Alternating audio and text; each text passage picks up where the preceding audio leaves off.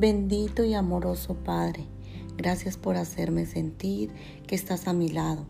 Bendito Señor, no me sueltes de tu mano, cuida de los míos, son parte esencial de mi vida. Señor, ten misericordia, piedad de ellos. Tú conoces a cada uno y solo tú puedes dar felicidad y paz. Llega a sus corazones, abre los ojos y oídos espirituales. Dales hambre y sed de ti.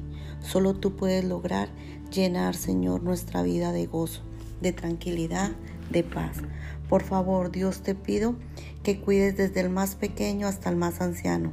Cuídalos, no los dejes caer en tentación, aléjalos de todos los peligros. Te lo pido, mi Padre, a ti, porque a ti recurrimos, porque solo tú eres mi Padre y solo tú eres Dios. Amén.